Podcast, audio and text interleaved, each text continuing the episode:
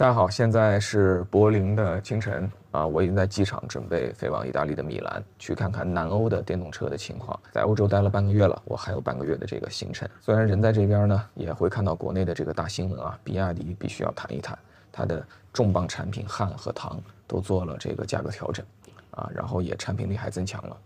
我觉得这个事情会对今年有很大的影响啊，跟大家聊几点。首先呢，去年十一月跟大家就预告过了，今年肯定史无前例的价格战，这不就全面开花了吗？明年的一二季度，我觉得大家会发现，可能市场上出现空前高的促销和折让。第二呢，我想起啊，去年春节前最后一个工作日，我那个和孙少军一起，我们去了一个这个专业的新能源车品牌，我们在那里做这个线下的分享。我呢，更多的讲的是品牌和行业和产品的一些趋势。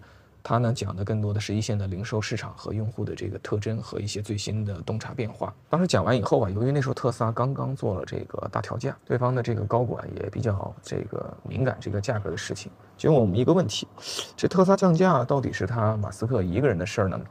还是这个行业所有人的事儿。像比亚迪这样的厂家会跟进吗？我知道他想听什么答案，但是我跟孙少军都给了他不想听的答案。那天那个会开完之后呢，我就发了个朋友圈，我说现在真的不是讨论谁会降价的问题，而是应该讨论谁不会跟进降价的问题。那个时候小鹏啊、问界啊，反正都在跟，跟了效果也不好。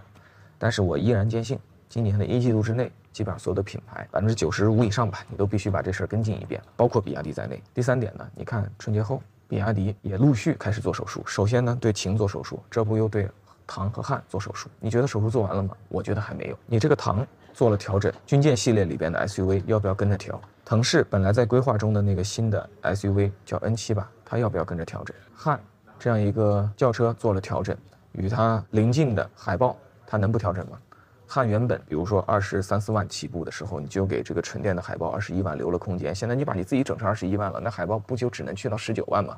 这是明摆着的一个事情，对吧？第四点吧，我认为这个比亚迪的潜力还真的没有用完。我觉得它还有两个杀招，其中一个呢是这个宋这个产品。这个产品呢，我觉得跟前面那几个重磅产品还是不一样，有本质的区别。总体来讲啊，紧凑级 SUV 代表了最广泛的中国人民群众对于汽车的需求。这个赛道在历史上一直是跑最爆款中的爆款。古有大众的途观，我们的近代史呢有哈弗的神车 H6，现在当代史。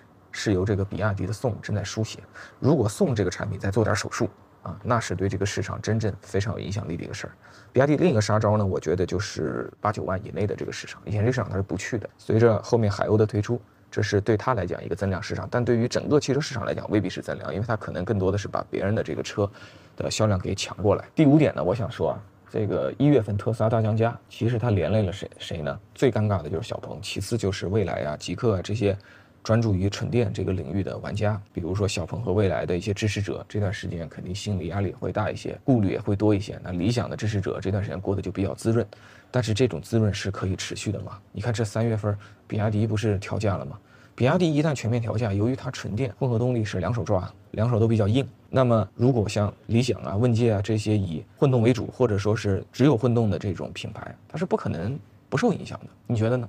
最后让我做一个快速的总结啊，我觉得今年的一月份呢，特斯拉是在上海吹响了中国新能源车价格战的第一枪。三月初呢，武汉的东风雪铁龙呢，吹响了燃油车价格战的第一枪。三月中旬，比亚迪在秦之后把汉和唐也调整了，这就代表了这个价格战不分动力类型进入全面战争的这样一个状态。接下来我给大家预告一下啊，大家会看到比雪铁龙主流的多的燃油车品牌纷纷跟进，大家会看到上汽系也好，吉利系也好，长安系也好。包括一些国际品牌后续推出的新车，那价格是一个比一个有诚意。依然五分钟啊，今天就聊到这儿。依然五分钟，这次真的是五分钟。欢迎大家点赞、关注、评论，谢谢。